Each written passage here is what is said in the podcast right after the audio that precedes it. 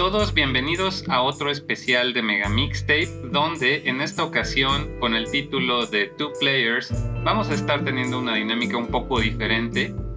Les traigo una invitada muy especial con motivo de las fechas de festejo del amor y la amistad. En esta ocasión vamos a entrevistar a Makoto.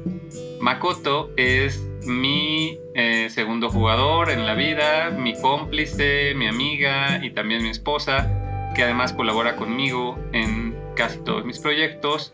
Y pues en esta ocasión vamos a hablar sobre la música que a ella la ha marcado en su vida gamer. Hola Makoto.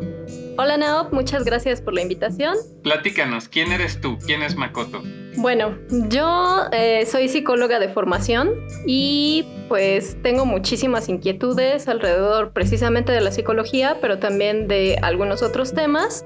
En lo psicológico, bueno, yo, como ya sabes, eh, colaboro con Freakin, trabajo en la parte de recursos humanos y también eh, me dedico, eso es más un poco eh, otra inquietud que tengo, en dirigir y generar contenido multimedia, toda la parte de video y fotografía.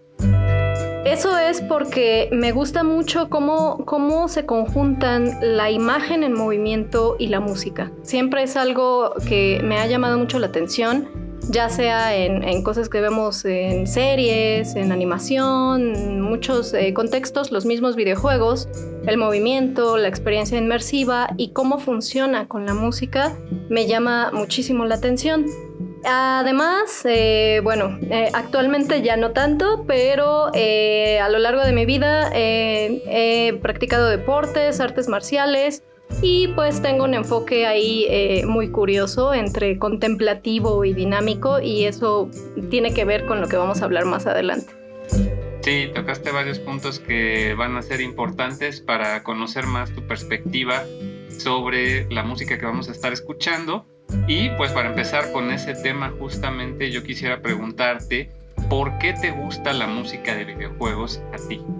Bueno, a mí me gusta la música de videojuegos porque precisamente está diseñada para aplicarse en ambientes muy inmersivos.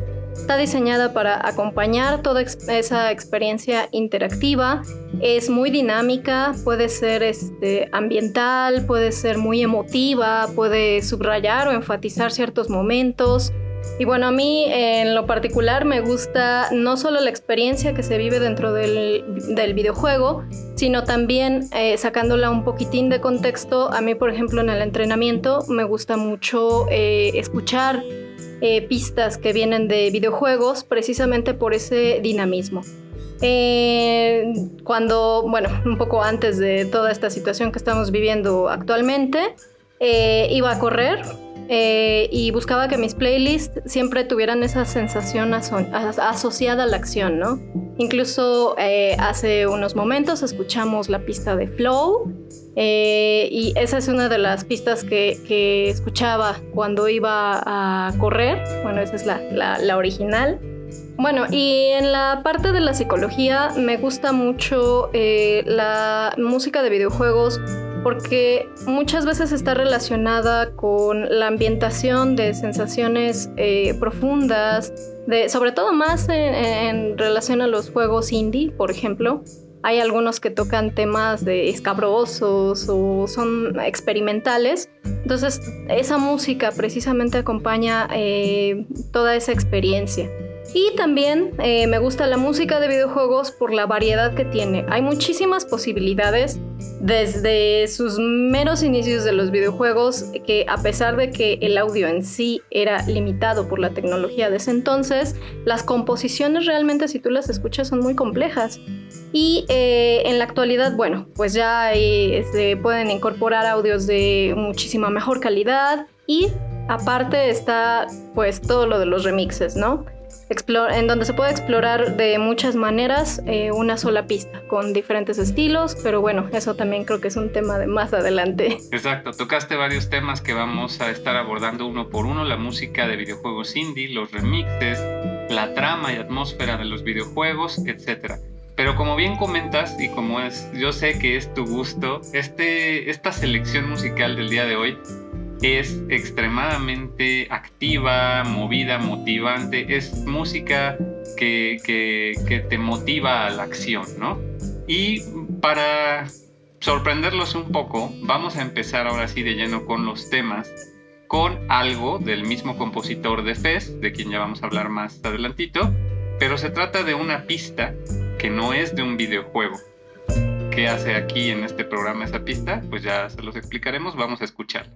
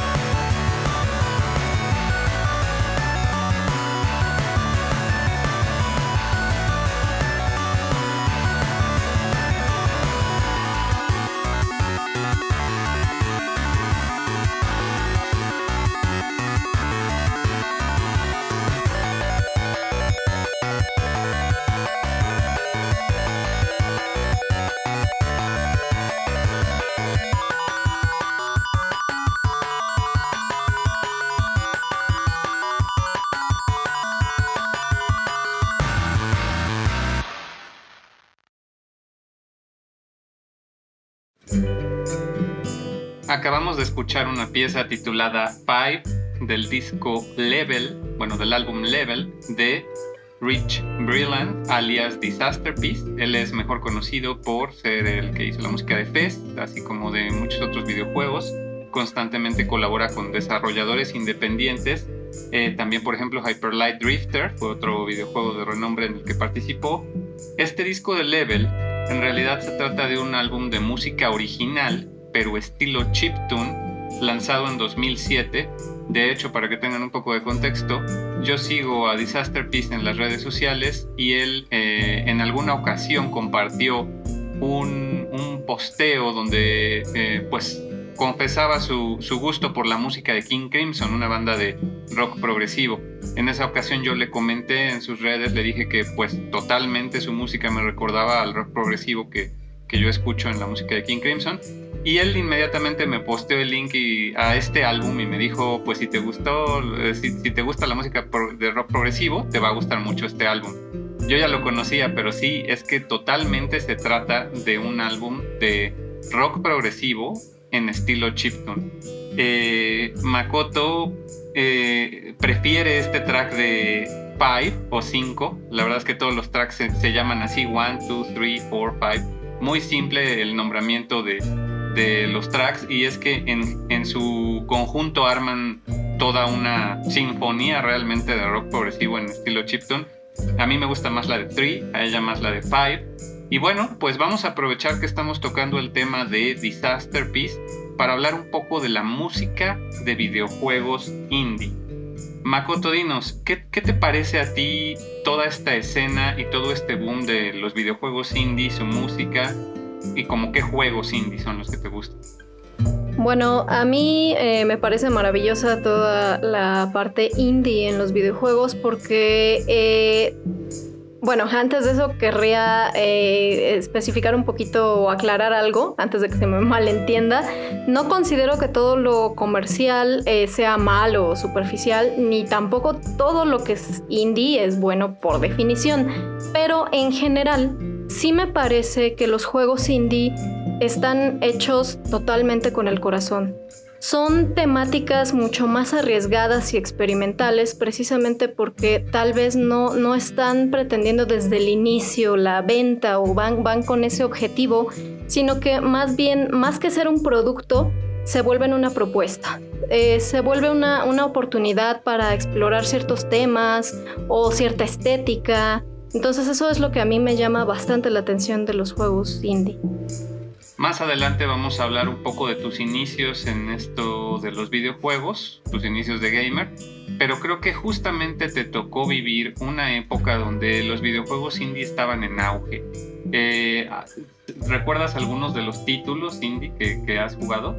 Sí, eh, la verdad disfruto bastante eh, los juegos que tienen una estética como de sombras en donde se ve, eh, tienen un alto contraste, algunos colores muy, muy brillantes, pero ciertos tonos más oscuros, ¿no? Como que todo, todo ocurre en las sombras.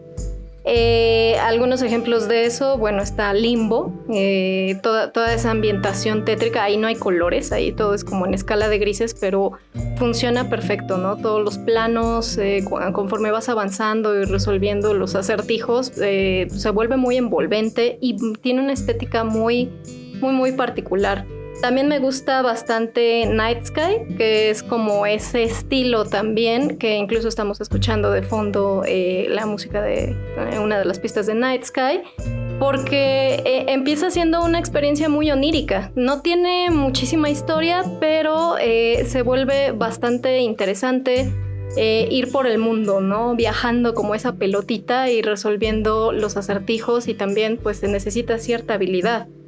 Esos son algunos, también, bueno, más recientemente Gris, por ejemplo, también me gusta bastante. Creo que los puzzles son como lo, lo que más me gusta. Sí, te gustan los plataformers que tienen un elemento de puzzle bastante, bastante presente.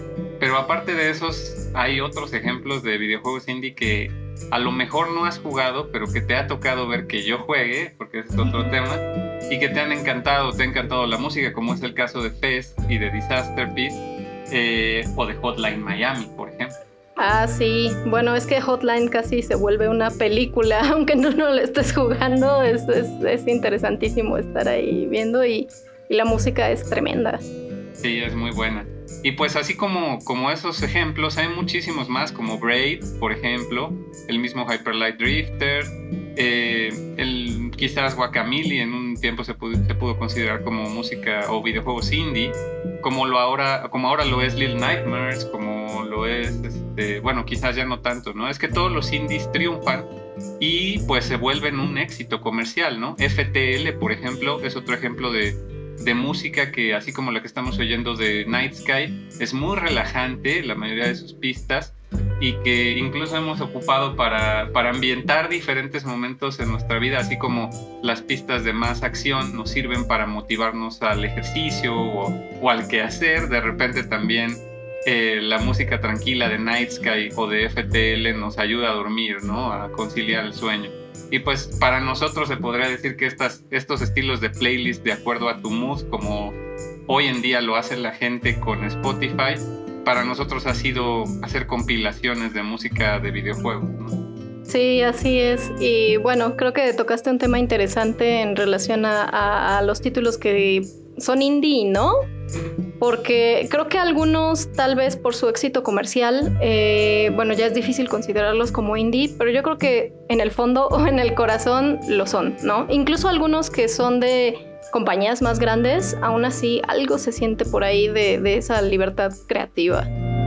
Exacto, pues ese es el atractivo de los juegos indie. La verdad es que eh, yo en lo personal ya les he contado en el programa en eh, múltiples ocasiones que el mejor concierto de mi vida fue eh, ver a Disaster Peace tocar en vivo en el V-Concert aquí en la Ciudad de México. ojalá algún día podamos volver a, a ver tocar a estos músicos en vivo. Por ahora vamos a escuchar otros dos temazos Ahora sí, eh, un tema de Fez, que bueno, escuchamos un fragmento al inicio o lo escuchamos un poco de fondo. Ahora vamos a escuchar un remix de Fez y luego vamos a escuchar un tema de Hotline Miami.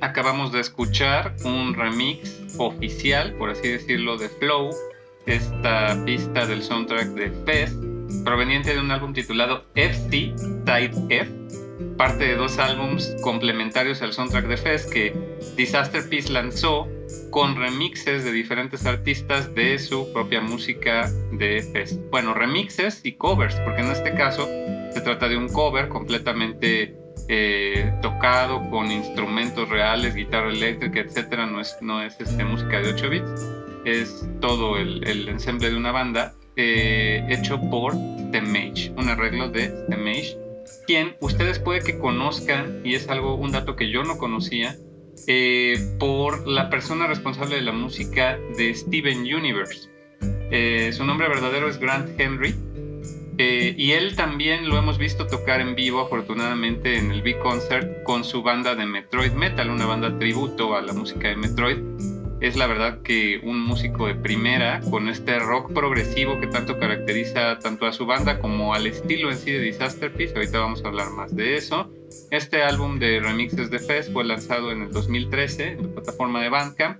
Y posteriormente escuchamos un tema del videojuego Hotline Miami de Jasper Byrne, que también está disponible en Bandcamp, en, tanto en, la, en el Bandcamp personal del artista como eh, en el soundtrack de Hotline Miami. De hecho, la pista se titula Hotline. Hotline, nada más que esta es un analog mix, quiere decir que seguramente lo tocó él eh, y se grabó tocándolo, no es música eh, programada, seguramente en el sintetizador él interpretó este mix, a diferencia de la versión hotline normal, que pues seguramente sí es eh, con instrumentos de la computadora nada más. Y bueno, pues eh, este videojuego de Hotline Miami también es uno de los indies que, de los que estábamos hablando. Se lanzó también por esas fechas, en 2012, en esta oleada de videojuegos indie, eh, el boom en realidad. Y bueno, eh, ¿qué nos puedes decir de estas pistas, Makoto?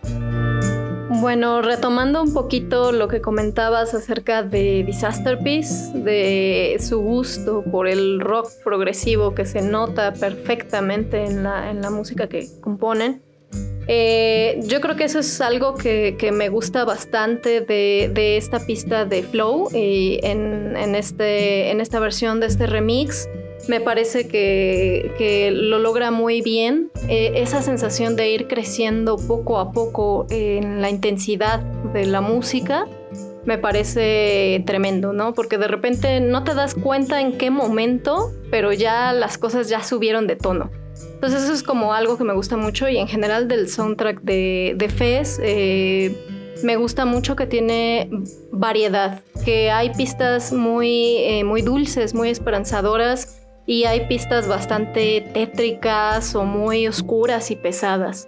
Eh, eso creo que es algo que me gusta. Y de Hotline, eh, bueno, el juego yo no lo jugué, lo jugaste tú. yo vi cómo lo estabas jugando y mm, me pareció muy bueno porque la, propuesta visual es, es, tremenda. Eh, tiene su estilo retro, eh, aunque pues es más moderno pero logra, logra muy bien toda esa, ambientación y yo creo que ese, esa sensación de peligro todo el tiempo con esa vista desde arriba y lo complicado que es eh, ir cumpliendo como esas misiones acompañado de la música, yo creo que le ayuda muchísimo, ¿no? Es precisamente lo que comentaba al inicio, esta experiencia eh, dinámica, esta experiencia interactiva del movimiento, de lo visual, los colores completamente psicodélicos y la música que como acabamos de escuchar es bastante, eh, pues es muy intensa. Yo creo que eso es lo que me gusta bastante. Sí, pues es justamente lo que, lo que resalta de la música de Hotline Miami, que un videojuego que te forza a repetir la misma acción una y otra y otra y otra vez porque te matan, eh, no se vuelva monótono porque la música es completamente disfrutable, ¿no? Y bueno, te motiva también a, seguir adelante. Eh, y, regresando un poco al tema de, los remixes, con este de Flow, por ejemplo. Vamos a hablar ahora de lo, de lo que representan los remixes de videojuegos para ti. Eh, para mí creo que es un perfecto ejemplo de cómo la música de videojuegos puede oírse también fuera de contexto e incluso llamar la atención de los escuchas que no estén familiarizados con el videojuego en sí. ¿No te parece? Sí, eh, bueno, de hecho, en mi caso, eh, en, muchas ocasiones es primero para mí me llega el remix y luego voy como a, la música original o al juego original porque lo escucho por ti, lo escucho fuera de contexto, pero es perfectamente disfrutable, sí, efectivamente. Sí, eh, creo que ha sucedido mucho con, mis playlists que, que, tú me dices, anota esa porque esa me gusta y ya te la guardo. Y posteriormente te explico a qué videojuego pertenece y quién la hizo. Y luego nos topamos con que ya incluso reconoces a los artistas de estos remixes. Por ejemplo, está tu favorito ya, que creo que cada vez que me dices me gusta esta es porque es de Will Rock cuando, cuando utilizamos su música, también de eso hay que hablar un poco. No sé si quieras hablar de eso ahorita. Sí, sí, sí, sí. Eh, pues me parece una experiencia bastante interesante porque, bueno, en Freaking, en la parte multimedia, cuando hago eh, los videos, eh, pues acudo a ti y te digo, oye, mira, necesito una música de este estilo y vamos y, y buscamos, ¿no? ¿Qué estilo puede quedar bien? Y de hecho yo necesito trabajar las animaciones una vez que ya tengo la música, para que me inspire, para que vaya completamente con ella, lo visual, eh, pero sí, es como ir buscándole ahí. Y la, y la parte interesante de los remixes es que, bueno, gracias a Overclock Remix, que tanto hemos abordado en este programa, pues ellos ponen su música disponible para todo el mundo que la pueda usar siempre y cuando les dé crédito. No, no tiene costo, es libre de uso y además se dan a la tarea de compilar álbums y los artistas que ahí publican su música de repente te salen con, eh, no sé, samba de, un videojuego, reggae de otro, rock de, de, Mario, orquestal de Zelda, este, jazz de, de, cualquiera de esos videojuegos, de Mega Man, por ejemplo. Entonces, los géneros musicales que se encuentra uno en los remixes es increíble lo que han logrado, ¿no? Música electrónica, rock, orquestal, jazz eh, y todos esos géneros también guapachosos o más bailables, música disco, etc. Entonces, este, creo que son muy interesantes todos estos remixes y lo que mencionas de utilizar la música para animar, por ejemplo, los videos que tú haces, creo que es algo bien padre porque justamente es, como el full circle de la música de videojuegos, porque la música de videojuegos se gesta como parte de un producto multimedia que acompaña las acciones del jugador y reacciona a ellas, incluso la música reacciona a esas acciones.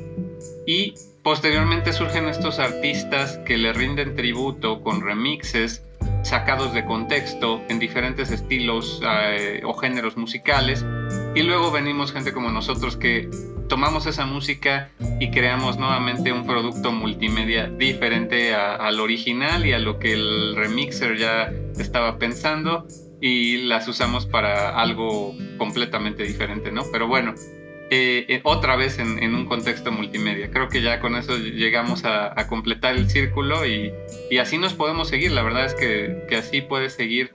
Creo que eh, a futuro incluso van a existir remixes que son más famosos que el original. Ya se han dado casos, como en el caso de la música de Mario Bros. algún japonés se le ocurrió ponerle letra y de repente se viralizó esa canción y Hayadine me parece que se llama y se vuelve una locura, ¿no? Se vuelve más famosa el remix que el original. Sí, yo creo que eh, mucha de la magia en los remixes es precisamente la posibilidad de experimentar con diferentes estilos musicales. Eh, de una sola pista que a lo mejor originalmente está pensada de una manera, puede ser otra completamente distinta y eh, pues el remixer puede dejarlo cerca o lejos de lo que es la pista original, ¿no? Puede debrayarse completamente y hacer otra cosa vagamente inspirada o puede ser bastante fiel y aún así hacer una propuesta eh, interesante. Y yo creo que eso también muestra mucho la importancia que ha tenido los videojuegos en la vida de muchas personas, ¿no? Sí, pues no estaríamos justamente en este programa eh, dedicándole algo de nuestro tiempo libre si no fuera porque hay un significado detrás de, para mí, para ti y creo que para mucha gente, la música de videojuegos es tan importante como casi cualquier otro eh, género musical. Y bueno, pues prueba de ello son los casi 4.000 remixes que puedes encontrar en Overclock Remix. Vamos a escuchar un remix de ellos, de el artista que ya había mencionado anteriormente, Will Rock, y regresando lo comentamos.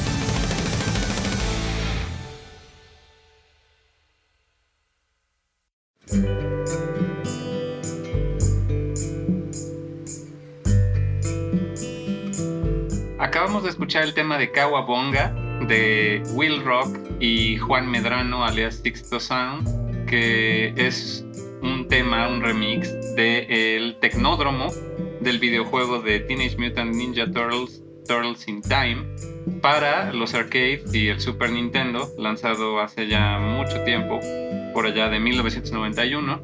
Y este remix pues es más reciente, me parece que es de principios del 2010, eh, para un álbum justamente titulado Shell Shock, que eh, es un tributo a todo este juego de, las tortugas ninja eh, por OC Remix, ¿no? ¿Por qué este tema? ¿Qué, te gusta de la música de Will Rock, Makoto? Bueno, me parece un rock bastante energético eh, y aparte eh, todos los sintetizadores eh, se presentan en ritmos muy, muy, muy ágiles, ¿no? De hecho parecen pistas siempre muy luminosas, muy arriba, ¿no? Como que tienen bastante dinamismo, tienen mucha frescura. Yo creo que eso es lo que me gusta. Sí, además son súper retro, ¿no? Súper ochenteras. Creo que también te gusta algo de esa. A mí sí, en lo particular siempre me gusta que, que sea un poco de este estilo ochentero. Bueno, eh, pues ahora que ya estuvimos escuchando remixes, eh, toca hablar eh, de los géneros musicales, sobre todo que estuvimos hablando de que hay remixes en infinidad de géneros. ¿Cómo se relacionan tus gustos musicales de géneros más comúnmente aceptados, como el jazz, el rock, etcétera, con la música de videojuegos? Bueno, en relación a mis gustos, eh, sí, efectivamente se centran mucho en el jazz, el rock, lo electrónico, un poco de ambiental, industrial porque lo que busco en, términos de feels en la música es más esta parte, como te comentaba, del dinamismo, de la energía, de, también mucho ese, ese toque oscuro que de repente tiene eh, alguna música o de la profundidad emocional que puede reflejar en no sé, cierta melancolía todo eso es lo que busco y creo que lo he encontrado bastante en la música de videojuegos, precisamente porque acompañan todas esas experiencias que tienen que ver con eso, ¿no? Eh, no sé si lo ibas a mencionar más adelante, pero en relación a esta parte de lo oscuro en la música, eh, tal vez más adelante tengamos otra sorpresilla ahí para ustedes. sí, la verdad es que nos quedó un poco corto el tiempo para la selección de este episodio. Decidimos dejar únicamente todas esas pistas que tienen este espíritu activo, energético, para quizás en una ocasión posterior hacer otro compilado de música más oscura, más, más rara, más incluso se podría decir que hasta depresiva, ¿no? Porque de repente evocan temas de muerte, de pérdida, etcétera, ¿no? El mismo, como, como comentábamos un poco fuera del aire, el mismo Fest es como una montaña rusa de emociones que te lleva desde el punto más alegre hasta el punto más eh, nostálgico, contemplativo y hasta el punto más eh, desolador, ¿no? Y, de la muerte. Tiene un tema que se llama Muerte, por ejemplo, que justamente es uno de esos que se tuvieron que quedar fuera, para que en esta ocasión habláramos de música mucho más energética. Sí, y precisamente eh, creo que una de las cosas que me gustan de eh, la música de, de los videojuegos y de muchos remixes es en la parte cuando menos del jazz. Bueno, a mí me gustan eh, bastante desde los clásicos hasta lo más moderno y experimental. Me parece que el jazz en sí mismo tiene un abanico de posibilidades gigantesco. El jazz puede eh, abarcar bastantes subgéneros, puede combinarse con otros y en la música de videojuegos yo creo que eso es precisamente lo que pasa, ¿no? De repente hay eh, pistas muy complejas, muy eh, que como dice sacadas de contexto, pues de repente uno no puede creer que es música de videojuegos. Exacto, ya vamos a hablar justamente del jazz, pero antes de pasar al jazz, vámonos con la última pista más rockera y quizás una de las más oscuras del playlist de hoy.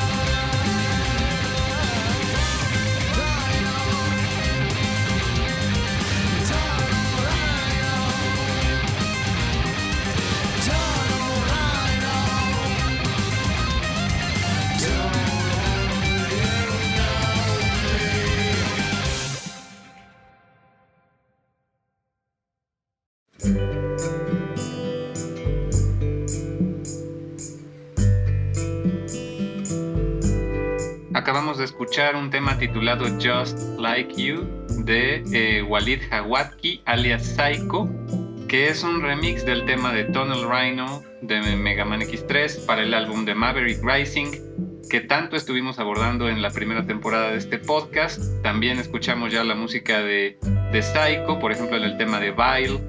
Eh, hace remixes muy largos que son muy cambiantes, eh, cambian de estilo numerosas veces, siempre le pone vocales, unas vocales muy obscuras. Eh, ¿Por qué te gusta este tema, Makoto? Pues precisamente como comentas, eh, una sola pista puede ser muy diversa. hay momentos en los que es un rock muy desgarbado, la voz es bastante teatral, y de repente baja la intensidad así completamente como para volver a subir y, todas esas variaciones la hacen pues una, una, música muy rica. Sí, debo confesar que te limité un poco para seleccionar las pistas de Psycho porque pues número uno, una de las mejores ya la escuchamos en la parte, en el episodio de bonus tracks de la temporada anterior que fue Sad Song, que creo que es la más cambiante de todas. Y para otro álbum de OC Remix, a él le tocó hacer el tema de otro rinoceronte. Para el disco dedicado a Donkey Kong Country 2, él interpreta un tema de Ron Rambit Ron, que también es de tus favoritos. Sin embargo, no quería spoilearle a la audiencia ese tema porque lo vamos a estar escuchando próximamente en la temporada regular, que como ya saben, la estamos dedicando en esta ocasión a la música de Donkey Kong Country. Entonces, bueno, pues ese fue, ese fue el tema que escogimos para Psycho, que también es uno de los que te gustan. Y creo que ya llegó la hora de hablar ahora sí, sin tapujos y sin, sin restricciones, de tus inicios como gamer, como videojugadora. ¿Qué nos puedes decir de, de tu vida gamer? Yo creo que debimos empezar por ahí. Eh, pero bueno, eh, mis inicios, como tal vez en, muchos también, eh, pues fue yendo a las maquinitas. yo iba a jugar Pac-Man, a jugar King of Fighters y me la pasaba horas ahí, ¿no? Iba con mis amistades y también tenía la oportunidad de jugar en casa de mis amistades. Eh, porque tenían, pues ellos sí tenían videojuegos. Yo no quería encajarme con mis papás y pues no, nunca eh, insistí por allí, aunque sí tenía como un poco la, curiosidad. Y pues era una experiencia muy limitada porque solo jugaba pues hasta cierto punto. Eh, de ahí para adelante, pues mi vida fue más bien otaku. Soy fanática de, en general, de la cultura japonesa, no solo de la cultura pop. Eh, pero cuando tuve la oportunidad, gracias a ti también, eh, de acercarme a los videojuegos hace ya como unos 10 años, eh, pues yo creo que en el momento en el que yo valí fue en el que tuve un DS en mis manos para mí. En ese momento yo ya tenía toda la libertad de poder jugar a mis anchas de ir subiendo eh, de nivel mis, mis, habilidades poco a poco eh, y de verlo también como un reto. Eso siempre eh, me ha gustado bastante porque, bueno, yo no, no tuve el control en las manos desde muy pequeña. Entonces hay ciertas cosas que me cuestan trabajo o que me, me costaban trabajo y ahora ya no o no tanto. precisamente porque se convierten en un reto que incluso me parece que cambia tu manera de ver las cosas. Yo creo que hasta cuando te enfrentas a los problemas en la vida, eh, es muy fácil verlo como una experiencia de videojuego, de no darte por vencido, de buscar otra manera, de a lo mejor dejarlo un momento y luego regresar con todo. Eh, yo creo que pues esa ha sido mi experiencia y como dices, pues también fue eh, pues con el auge o con el boom de, de los juegos indie eh, y también me confieso una mirona de los videojuegos porque hay algunos que el simple hecho de ver jugar el videojuego me parece una experiencia bastante interesante.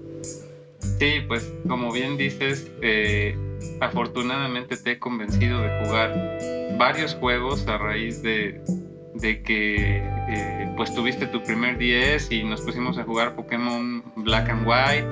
Hemos de confesar que incluso estamos casados y el día de nuestra boda intercambiamos versiones de Pokémon, la X y la Y. En vez de anillos. en vez de anillos. Entonces, eh, pues sí, realmente lo gamer ha estado presente en nuestra vida cotidiana desde hace ya 10 años, por lo menos, en, en el caso de nosotros como equipo, como pareja. Y la verdad es que ha sido muy, muy agradable ver cómo te has adentrado al mundo de los videojuegos desde tu propia perspectiva, con tus eh, propias sensibilidades y gustos que difieren de los míos. Por ejemplo, acabamos de escuchar un tema de Mega Man X3, pero todavía es la fecha en que no logro hacer que juegues un Mega Man. Más bien ya le has entrado a otros juegos como Pokémon, como Donkey Kong, pero tú solita te has ido abriendo camino respecto a las temáticas y, a la clase de videojuegos que te gustan. Eh, has, tú has agarrado el control y dicho quiero jugar esto. Y, ahora tienes un PlayStation 4 y le sacas vuelo, yo ni lo toco y en cambio tú ahí juegas Hollow Knight, juegas Shadow of the Colossus, que ya vamos a hablar de, de otros juegos por el estilo, Okami. Pero eh, e, en fin, creo que te has abierto camino como gamer a tu manera, con tus sensibilidades de juegos más, más este, de tu estilo. Sí, así es. bueno, pues regresando un poco a los inicios de tu vida gamer, He de confesar que eh, yo nunca fui de King of Fighters hasta ya muy tarde. Para más, tú me ganaste en ese sentido. Tú de niña ibas a las maquinitas a jugar King of Fighters. Pero yo me lo topé hasta la preparatoria, realmente. Eh, vamos a escuchar un tema de King of Fighters y regresando lo comentamos.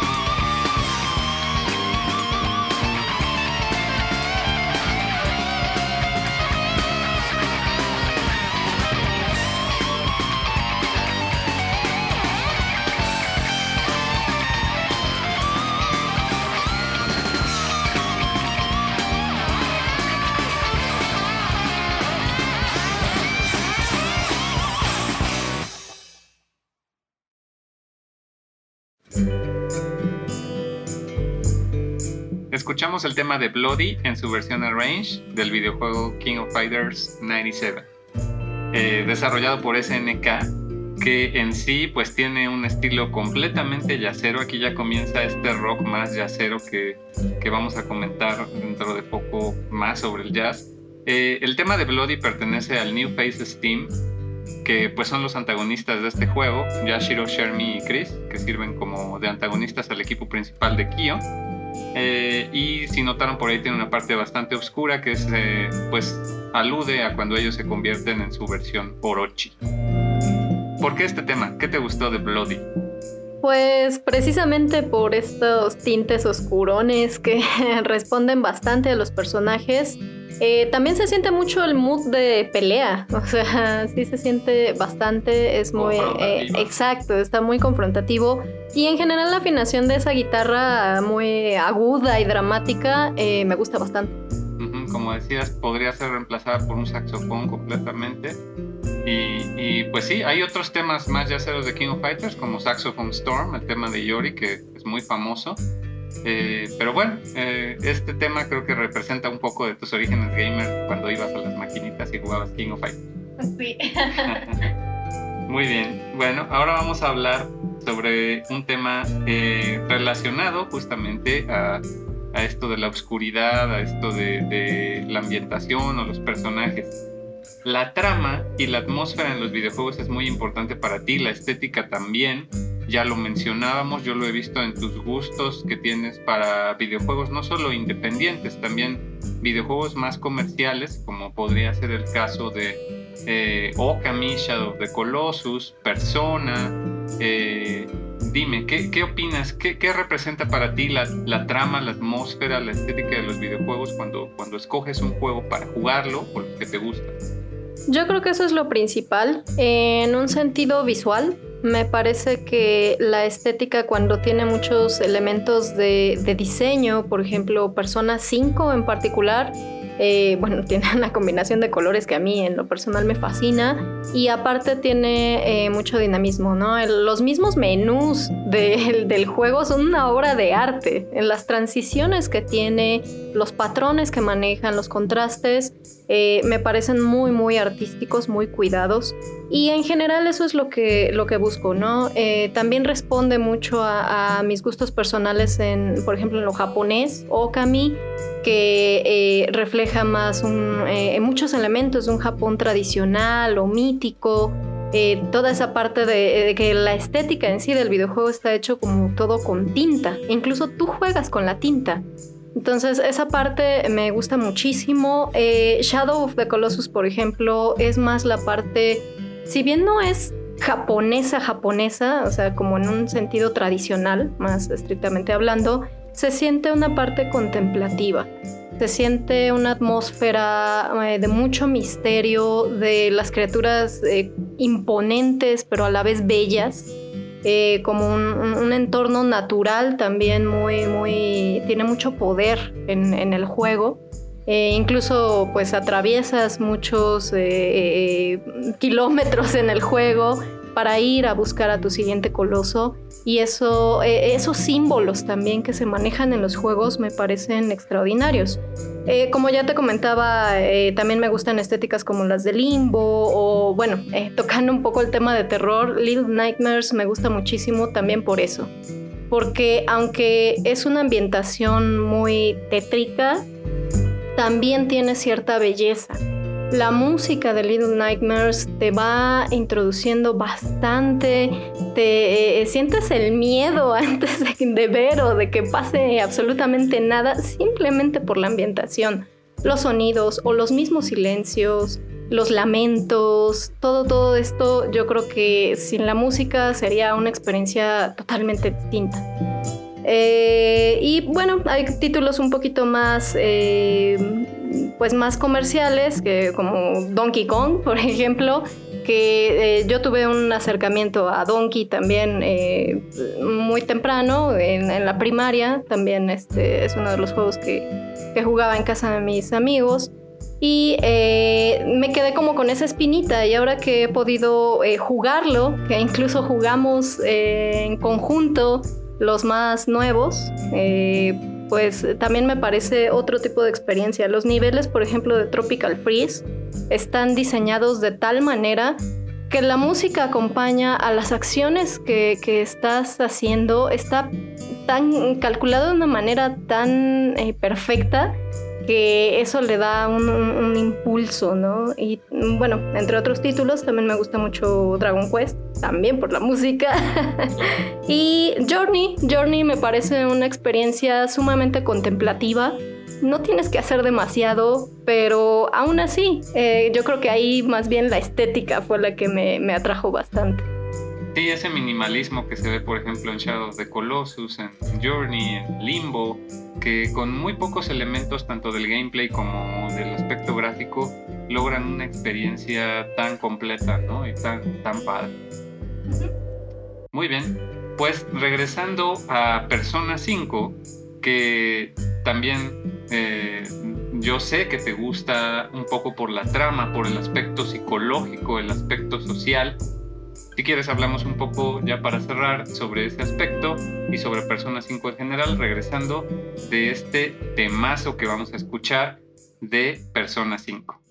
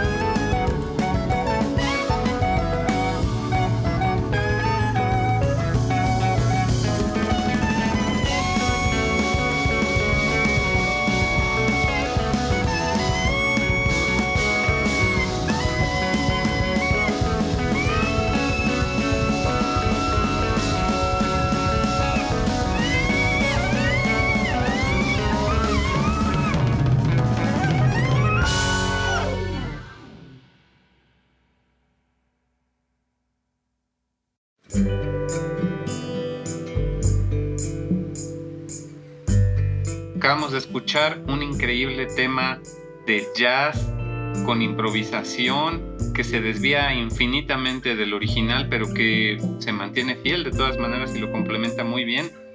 Eh, se trata de Price, el tema de Makoto, eh, un personaje del que ya vamos a estar hablando ahorita, eh, interpretado por J Music Ensemble, una banda de músicos profesionales de jazz eh, liderada por Patrick Bartley Jr., un saxofonista que pues ya es consagrado en, la industria de, la música de jazz en Nueva York y en Estados Unidos en general.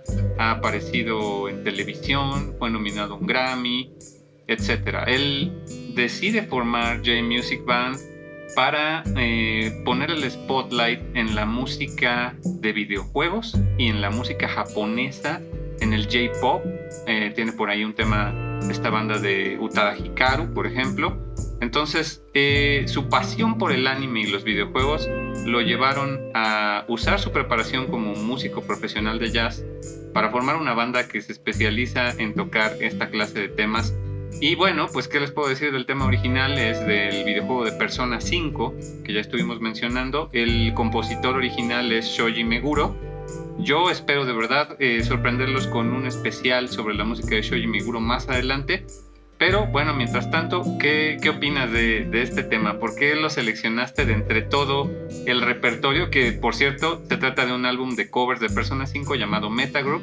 Makoto, ¿por qué lo seleccionaste este en específico? Sí, precisamente eh, me parece un gran trabajo, eh, especialmente en este cover porque la música de persona ya es jazz, pero aquí hacen otra cosa totalmente, es otro jazz. Eso es lo, eso es lo bonito de, esta interpretación, porque este es un jazz muy fresco y muy festivo que aparte combina ciertos elementos de rock que a mí me gusta bastante. De hecho, eh, una de las bandas que me gusta es Chase precisamente porque eh, combina estos elementos eh, claramente de rock y de jazz y lo siento, ¿no? Siento eh, mucho de eso.